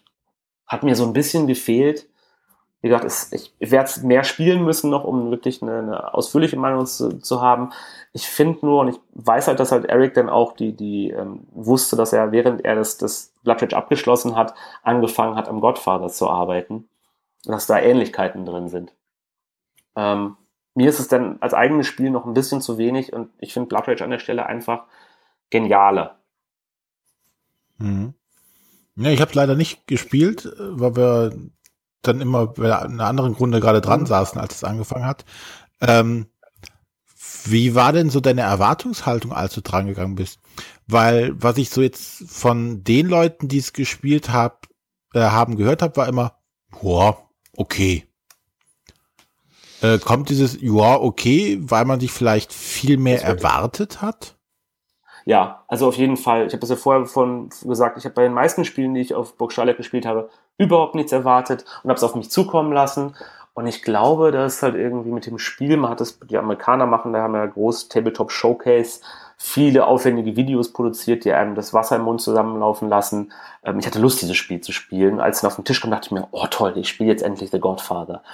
Und dann war ich so, ähm, in der letzten Runde war dann der, ich auch mit dem Hunter zusammengespielt, der ähm, war dann so, dass er halt irgendwie ähm, so eine Art, wie soll ich das sagen, so eine Art Perpetuum mobile, es hat nicht aufgehört. Er konnte dann, alle waren schon fertig und er konnte dann noch eine Karte spielen und hat noch mehr Ressourcen bekommen. Er konnte dann noch eine Karte spielen und hat dann mehr Ressourcen bekommen. Und irgendwie so, hm, das fühlt sich jetzt irgendwie so an, als wäre das irgendwie, also das geht zum Beispiel, bei, das geht ja bei Blood Rage nicht, weil halt alle Gegenden dann auch schon irgendwie geplündert worden sind an einer bestimmten Zeit außer mal den Spezialkarten. Es wirkte, die Erwartung war halt total hoch und das auch vielleicht ein bisschen unter dem Spiel gegenüber, ähm, weil es eigentlich wahrscheinlich vielleicht auch noch ein bisschen zugänglicher ist als, als Blood Rage und einfacher ist und vielleicht auch mehr auf ein Publikum zugeschnitten ist, wo man sagen kann, hier, guck, ist der Pate.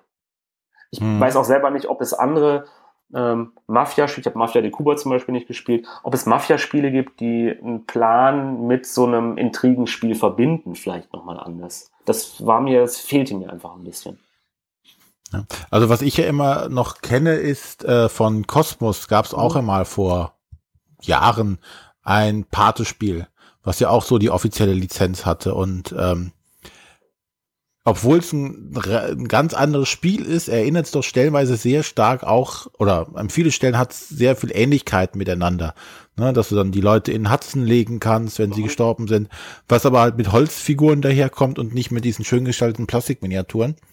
Vielleicht versucht das Ganze tatsächlich eher so den etwas weniger Vielspieler-Markt anzusprechen. Die Leute, die halt sagen so, oh, ich bin Pate-Fan, das könnte doch tatsächlich noch ein Spiel für mich sein.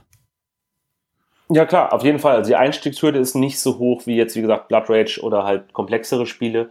Du holst Leute relativ schnell rein, du sagst dir, hier sind schöne Figuren, das ist ein schönes Regelheft, das ist jetzt nicht so super ein, nicht so super komplex. Ähm, aber im Endeffekt saßen wir schon relativ lange auch da. Natürlich Regeln erklären, aber es hat dann schon so seine, ich glaube, zweieinhalb Stunden, zwei Stunden gedauert, ja. schätze ich mal so. Zwei Stunden, schätze ich mal. Ich ja. kann es nicht ganz genau sagen. Und es war auch, während ich es gespielt habe, war es unterhaltsam. Jetzt mache ich das, jetzt mache ich das. Ähm, und ich wüsste jetzt aber nicht genau, ob es jetzt sofort nochmal hätte spielen wollen dann. Und das ist wirklich so, bei dem Starleck, wenn man dann ankreuzt, hat mir gefallen zwischen 1 und 5. Ich habe das Spiel jetzt, weil es halt so nicht auf der Liste stand eigentlich dann, nicht draufgeschrieben. Es gab Spiele, wo ich gesagt habe, würde ich gerne nochmal spielen. Ich habe zwar keine Zeit dafür, würde ich aber sofort nochmal spielen. Bei dem Spiel hätte ich jetzt nicht gesagt, muss ich jetzt sofort nochmal spielen. Aber ich will es nochmal ausprobieren, um mir ein besseres, besseres Urteil bilden zu können, weil ähm, die Kombination aus, aus Gangsterkarten, die man noch hat, diese Aufteilung, äh, wer wo in welchem Bezirk steht und ähm, das kommt ja in folgenden Runden nochmal, wenn man vorher ein Gebiet kontrolliert hat, kriegt man da auch Boni, wenn andere Leute das nutzen. Das heißt, es ist schon halt, ich will jetzt nicht sagen, dass es thematisch gar nicht zu Part passt, aber es ist auch so, wenn man dieses Gebiet kontrolliert, müssen einem die anderen dann sozusagen sowas wie Schutzgeld zahlen. Das heißt, wenn jemand anders eine Aktion auswählt in der von dir kontrollierten Region, kriegst du auch einen Bonus. Das heißt, es macht schon Sinn, um dieses, um die Macht in einem bestimmten Gebiet zu streiten. Und du merkst auch die Auswirkungen davon. Du brauchst schon so ein bisschen eine Maschine, aber nicht so stark, wie ich es dann zum Beispiel vom Blood Rage kannte. Ja. Deshalb, ja. ich glaube, dass es für ein Publikum, glaube ich, gut ankommen wird. Sind wir mal gespannt, was da noch kommt. Mhm. Wenn es dann mal offiziell rauskommt, wie dann die große Masse die äh, das Ganze äh, einschätzt. Ja, ähm, die große Masse wird, glaube ich, ein Problem mit dem Preis haben, aber ich, das äh, werden wir, glaube ich, hier, jetzt hier nicht breit treten. Nö, das ist ja auch, glaube ich, noch nichts Offizielles, glaube ich, wieder hoch. Es wird auf jeden Fall ein hochpreisiges Spiel werden. Alleine vom, vom, vom Material und alles her ist das, wird es nicht bei ja. 20 Euro bleiben. Ähm, bei 20 Euro, ja? Man muss auch sagen, von der Ausstattung her, darf ich muss nur sagen, also ist total gerechtfertigt. Diese Koffer, diese Figuren. Wenn man so viel ausgeben will, muss man das wissen. Also es ist jetzt nicht so das Spiel, was man jetzt einfach mal so in, dann irgendwo in, in, in Vertrieb stellt, aber die Sachen, die drin sind, machen das, rechtfertigen das schon irgendwo. Von der, von der Liebe zum Detail, was die Illustrationen und die Figuren angeht. Würde ich sagen. Ja, und im Endeffekt bestimmt nachher der, der Markt, ob das dann gerechtfertigt ist oder nicht. Ähm, dann komme aber ich noch ganz schnell zu meinem letzten Spiel, was ich jetzt noch mal kurz ansprechen möchte. Ähm, und zwar der, äh, Daniel hatte eben schon das Decrypto angesprochen. Und das Decrypto hatte aber auch einen Gegenspieler, gar nicht weit von sich entfernt, und zwar Codenames Duett. Ah. Und zwar ist das die Zwei-Spieler-Variante oder ja, zwei Team-Variante, kann man sogar mit mehreren spielen, äh, des beliebten Codenames. Und zwar arbeiten wir jetzt zusammen äh, an einem, also zu zweit zusammen äh, an einem, ähm, an den Begriffen. Und zwar ist jetzt diese, die, ähm, dieses Kärtchen, was anzeigt, wo die verschiedenen Begriffe liegen, äh, ist jetzt doppelseitig bedruckt. Und ähm, jeder Spieler sieht quasi seine Seite und versucht jetzt die entsprechenden Tipps zu geben. Und ähm, das klappt ganz hervorragend, äh, dass man dann sagt, hier das und das und versucht jetzt diesen Plan hinzulegen. Wir hatten das, äh, oder ich habe das ja mit dem, mit dem Christoph und dem, mit dem Heavy zusammen gemacht. Sprich, wir waren zu dritt. Es war eine ungerade Anzahl an Leuten. Der Christoph hat alleine gespielt, der Heavy und ich haben zusammen gespielt. Hat, hat selbst in dieser Konstellation hervorragend funktioniert, hat super viel Spaß gemacht.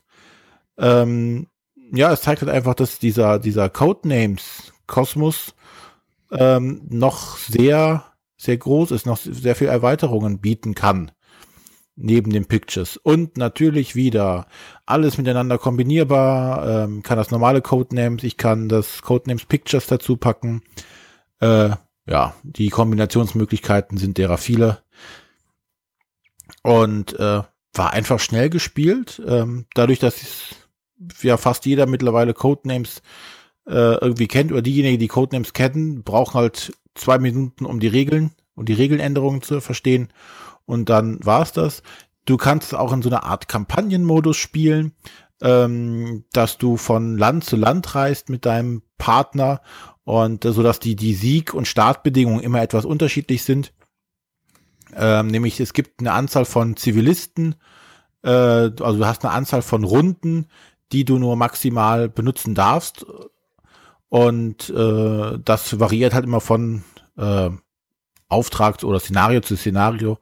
Damit kann sich da so ein bisschen langhangeln und in Anführungszeichen eine kleine Kampagne dann damit machen. Äh, ja, netter, netter, äh, nette Weiterentwicklung von Codenames. Und ich glaube, das wird auch wieder seinen Markt finden. Sind das komplett neue Karten dann auch so? Die dann ja. drin? Okay. Und dieser Kampagnenmodus, ist das was, was spricht dich das an? Ist das was für viel Spieler, für wenig Spieler? Also, Nein. Also, denke, so es ist, glaube ich, dafür gedacht, dass du als, wenn du es als Paar irgendwie machst, ne, ist halt die Zwei-Spieler-Variante ja, äh, dass du einfach so einen roten Faden hast, in dem du dich entlanghangeln kannst, wo der Schwierigkeitsgrad mal ein bisschen ansteigt oder variieren kann. Ähm, das ist jetzt nichts, dass du jetzt sagen wirst, du hast jetzt irgendwelche Errungenschaften oder sonstiges. Es ist halt einfach nur nett, um sagen, okay, ja, wir haben hier Fortschritte gemacht oder wir sind jetzt besser geworden. Es gibt im Ganzen so einen kleinen Rahmen einfach nochmal. So eine genau. Kleine... Okay. Hast du das Dings auch gespielt? Hast du das Disney-Spiel auch? Das sind sie auch dabei, glaube ich, ne? Das Disney-Spiel? Ja, nein, das habe ich aber ausgelassen. Okay. okay. Also äh, es gibt noch ein, ein äh, Codenames mit einem äh, Thema, Disney-Thema. Aber wohl nur auf Englisch. Auch, Superhelden kommen auch noch? Marvel, glaube ich, oder so? Dachte ich. Ich dachte. Bin ich ganz sicher. Kann's, äh, weiß ich aber nicht, jetzt habe ich jetzt nichts von gehört. Aber würde mich nicht wundern. Naja, wenn es Disney gibt, wenn es Disney gibt, ist ja Marvel jetzt auch nicht so weit davon weg. Also äh, alles ja. das gleiche Haus. Und, äh, Aber Disney ist zumindest, kommt wohl nur auf Englisch raus. Okay. Das ja, das ist wahrscheinlich, so. wahrscheinlich ein kompletter Lizenz-Albtraum, könnte ich mir vorstellen. Wahrscheinlich ja. hätten wir auch keine Chance gegen die ganzen Kinder, die sich alle bei Frozen so gut auskennen. Da würden wir, glaube ich, alle verlieren gegen Kinder. ich habe den halben Film vor einer Woche wieder geguckt. Oh, herzlichen Glückwunsch. Gucken. Wie war er? Gucken müssen. Oh, sehr überraschend. ja. Aber wir lieben doch alle Olaf. Ja. oh Gott, oh Gott. Nein. Ähm, ja, was lässt sich jetzt noch so, so abschließend zu dem Event sagen? Also für mich war das halt auch das erste Mal. Ich fand das total spannend. Ähm, ich habe mein Herz für äh, Eurogames entwickelt. ich, muss das, ich muss das jetzt einfach nochmal loswerden. Ich habe hier den Christoph und den Heavy in Grund und Boden gespielt. Bei Spielen, die mir überhaupt nicht liegen normalerweise. Aber keine Ahnung, ich hatte da einen guten Tag irgendwie. Ähm, ich finde äh, auch im Gegensatz zum Arne, dass das Antesten von Pro Prototypen unheimlich spannend. Ja. Ähm, Gerade dieses so, ähm, wenn du siehst, ja, ähm, das und, oder auf dem Spielplan siehst du irgendwas durch, durchgestrichen. Ne, nach dem Motto, ja, in den letzten Testrunden hat ergeben, dass das Element totaler Schwachsinn ist, deswegen ist es rausgestrichen. Und denkst du, ah, guck, du siehst tatsächlich, wie das, wie das Ding sich entwickelt hat. Du siehst noch oh. Sachen, die von früher übrig geblieben sind oder du erfährst dann vom, vom Autor, ja, ähm, die eben haben das gespielt und dann habe ich dieses Element gerade mal kurzfristig komplett rausgenommen. Ja, das wird stellenweise wirklich auch direkt da dort äh, äh, nach nach irgendwelchen Runden oder wenn du ein Spiel am Freitag äh, spielst und äh, am Sonntag sieht, kann das schon wieder ganz anders aussehen tatsächlich. Also das passiert tatsächlich. Na und äh, die Autoren, die dann da immer sitzen und warten begierig auf dein Feedback, äh, was du noch an Fehlern vielleicht gefunden hast, was sie noch ausbessern können oder wo sie, wo du dann, wo sie merken können, okay, das, das hat gut funktioniert. Das finde ich immer sehr spannend, diesen Moment dann auch nach den Spielen.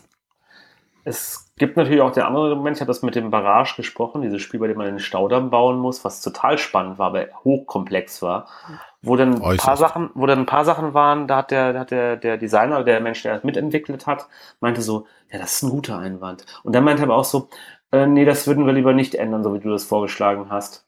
Und ich so, warum nicht? Ja, das ist, also, das ist unsere Lieblingsidee, das wollen wir jetzt nicht da ändern. Und ich so, okay, aber wir können es ja mal ausprobieren. Also es ist halt schon so, man muss natürlich sagen, die Leute bringen halt ihr, ihr Baby mit, was sie Klar, halt genau. lange gearbeitet haben, bei dem sie auch dann halt irgendwie dir schon zuhören, aber halt auch nur bis zum gewinnten Punkt. Und das, den musst du auch, glaube ich, halt irgendwie auch dann rausfinden und gucken, was in Ordnung ist und was man halt dann kritisieren kann. Und also es geht halt vor allem auch um konstruktive Kritik, dass man wirklich genau. sagt, nicht einfach so, oh, finde ich blöd, das ist da komisch angemalt, die Karte, die du hast und dein, dein Draht dreht sich gar nicht, sondern wirklich zu gucken, so, hey, wäre das nicht viel einfacher, wenn du diese Regionen einfach alle wegnehmen würdest, man einfach den Staudamm hochläuft oder so.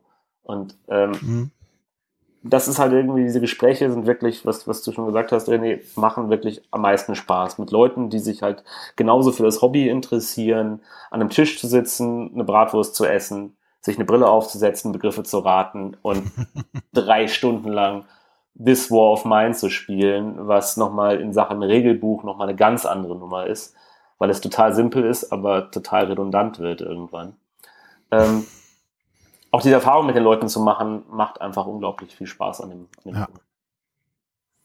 Ja, ähm, Ach so, An dieser Stelle- sagen, wir sollten übrigens sagen, es ist kein öffentliches Event. Also man kann da Oh nicht ja. als Gast, Gast hinkommen. Das, äh, nicht, dass da jetzt jemand auf die Idee kommt, ähm, äh, ja, da irgendwie aufzukreuzen. Ja, und äh, ich glaube, ich möchte an dieser Stelle auch nochmal sagen, dass äh, die ähm, Michelle, die das Ganze quasi organisiert hat, da auch einen super Job gemacht hat. Das hat alles gut funktioniert, also zumindest aus unserer Sicht lief alles sehr reibungslos. Das mag vielleicht bei denen dann immer im Hintergrund etwas anders aussehen und auch sehr stressig sein. Von daher äh, können wir uns, glaube ich, auch da alle bedanken für diesen tollen Event, den die gemacht haben.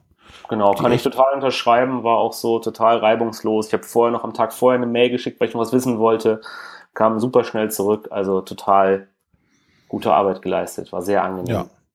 Und sie wirkten alle, die jetzt dazugehörten, das organisiert haben, gemacht haben, sehr entspannt und sehr ruhig. Entweder hatten sie schon den Stress alle hinter sich oder es lief halt einfach auch gut für sie. Aber jetzt mal eine große Frage. Wurde das Bibi und Tina, nee, das Bibi, doch Bibi und Tina Spiel wieder Mhm. verlost? Ja, der Wanderpokal ging auch weiter. Weißt du, wer ihn bekommen hat? Ich war da schon weg, leider. Ich weiß auch nicht mehr.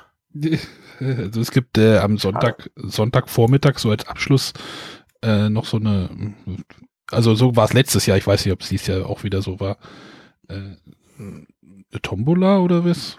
Genau, eine, eine, eine Tombola gab's. Äh, du hast quasi Lose bekommen äh, für die Spiele, die du gespielt hast. Und dann äh, wurden halt ein paar äh, Promo-Artikel und äh, Spiele versteigert. Äh, unter anderem auch das Highlight, ein Furzbuch. Da brauche ich kein Buch für. Oh, Ja. Und eine Eismaschine gab's auch zu Eine gewinnen. Eismaschine? Ja, zumindest ein Eismaschinenkarton. Ich habe nicht nachgeguckt, ob da eine Eismaschine drin war. Aber ich hätte, wenn, hätte ich sehr gerne gewonnen. Habe ich aber nicht. Was mich, es gab auch Legenden von Andor zu gewinnen, glaube ich, habe ich da rumstehen Genau. gesehen. Das war auch interessant, dass das da stand.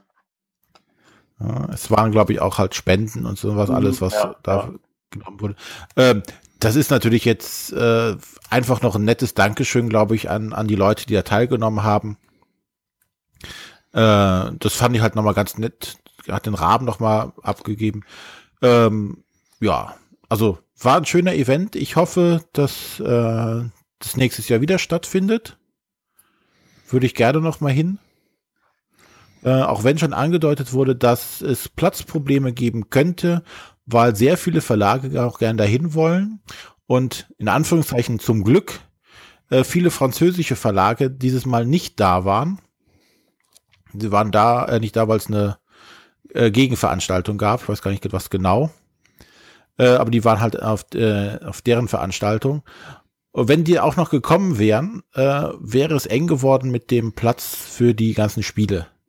Und für die Leute, die übernachten, weil wir hatten, glaube ich, erzählt, es ist, glaube ich, eine der schönsten Jugendherbergen Deutschlands gewählt worden.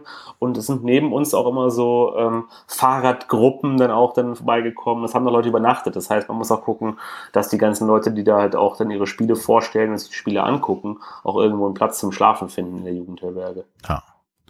Aber äh, wir sind da guter Hoffnung, dass es da weitergeht und freuen uns dann schon aufs nächste Jahr. Genau. Ja. Gut, jetzt haben wir euch anderthalb Stunden was über das äh, Burg-Event Stahleck 2017 erzählt. Sollte ja nur eine kurze kurz. Folge werden. Ach, irgendwie funktioniert das alles hier nicht mehr. Ist das Ja. nicht kurz? Letztes Mal hat es länger gedauert, als ich da war. Das Da ist war wohl wahr. zwei Stunden irgendwas. Ja, Das liegt also an dir. Gut. das ist einer, der sich freut. Ja, es war okay. Mir hat Matthias Gut. ein bisschen gefehlt, muss ich zugeben. Darf ich das sagen? Ich, es war sehr nett mit euch. Es hat sehr viel Spaß gemacht. Ich glaube, es war wegen den Witzen über die Größten, glaube ich. Die haben mir ein bisschen gefehlt. Ach, die können wir auch so machen. Genau. Sind Aber jetzt ist jetzt zu spät. Genau. Eine kurze Folge. Könnten noch ein Genau. paar Badehose machen. Genau, eine kurze Folge ohne Matthias geht nicht. Ohne Matthias gibt's nur kurze Folgen. Nee, Äh, Ähm, an dieser Stelle noch mal kurz der Aufruf äh, für unsere 100er Folge. Ähm, würden wir uns immer noch freuen, wenn ihr uns kurze Audiokommentare äh, zusenden würdet, Glückwünsche oder sonstige Kommentare oder einfach, was war euer Highlight in bei 100 Folgen und fast vier Jahren Bretterwissern? Äh, oder warum hört ihr uns? Wie hört ihr uns? Äh, ja, einfach einen netten Gruß da lassen reicht auch. Da würden wir uns jeden Fall, auf jeden Fall drüber freuen, wenn wir mit euch das zusammen in der 100 feiern können. Und äh, die Sachen könnt ihr äh, uns schicken an äh, welche E-Mail-Adresse? Äh, puh, muss ich mal nachdenken. Moment. Äh, info.bretterwisser.de, glaube ich. Ja, super. Ja. Gut. Äh, ansonsten lassen wir den Werbeblock dieses Mal auch weg. Wir sind ja nur eine, nur ein Spezial und keine normale Folge. Ähm, aber wir würden uns freuen, von euch zu hören. Ansonsten gerne auch Fragen noch in die Kommentare zu dieser Folge. Und dann verabschieden wir uns an dieser Stelle. Ja, wir danken nochmal dem Daniel. Ähm, du darfst jetzt auch nochmal Werbung einschieben, wenn du möchtest. Ich äh, kauft mehr Süddeutsche Zeitung. ähm, und so, lest online. Achso, das ist mal, klar mache ich das.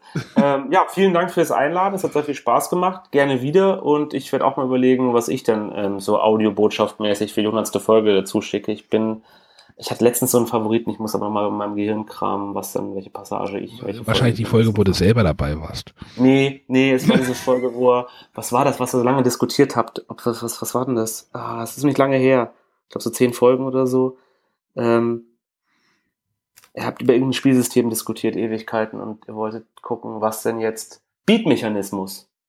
Weißt du, Beat-Mechanismus? Was jetzt ein Beat-Mechanismus ist oder so? Ach, ja. Auktion. Die Auktions Auktionsmechanismus, das fand ich am besten. Wie ja. kann man sich so lange über sowas unterhalten? Dachte mir, jetzt macht endlich weiter. stellt, stellt mir Spiele vor. Ich will nicht eure Definition. Natürlich will ich eure Definition hören, aber es war sehr, es hat mir sehr viel Spaß gemacht, dazu zu hören. Uns auch. Gut. Alles Dann klar. hören wir uns nächste Woche wieder. Tschüss. Tschüss. Ciao.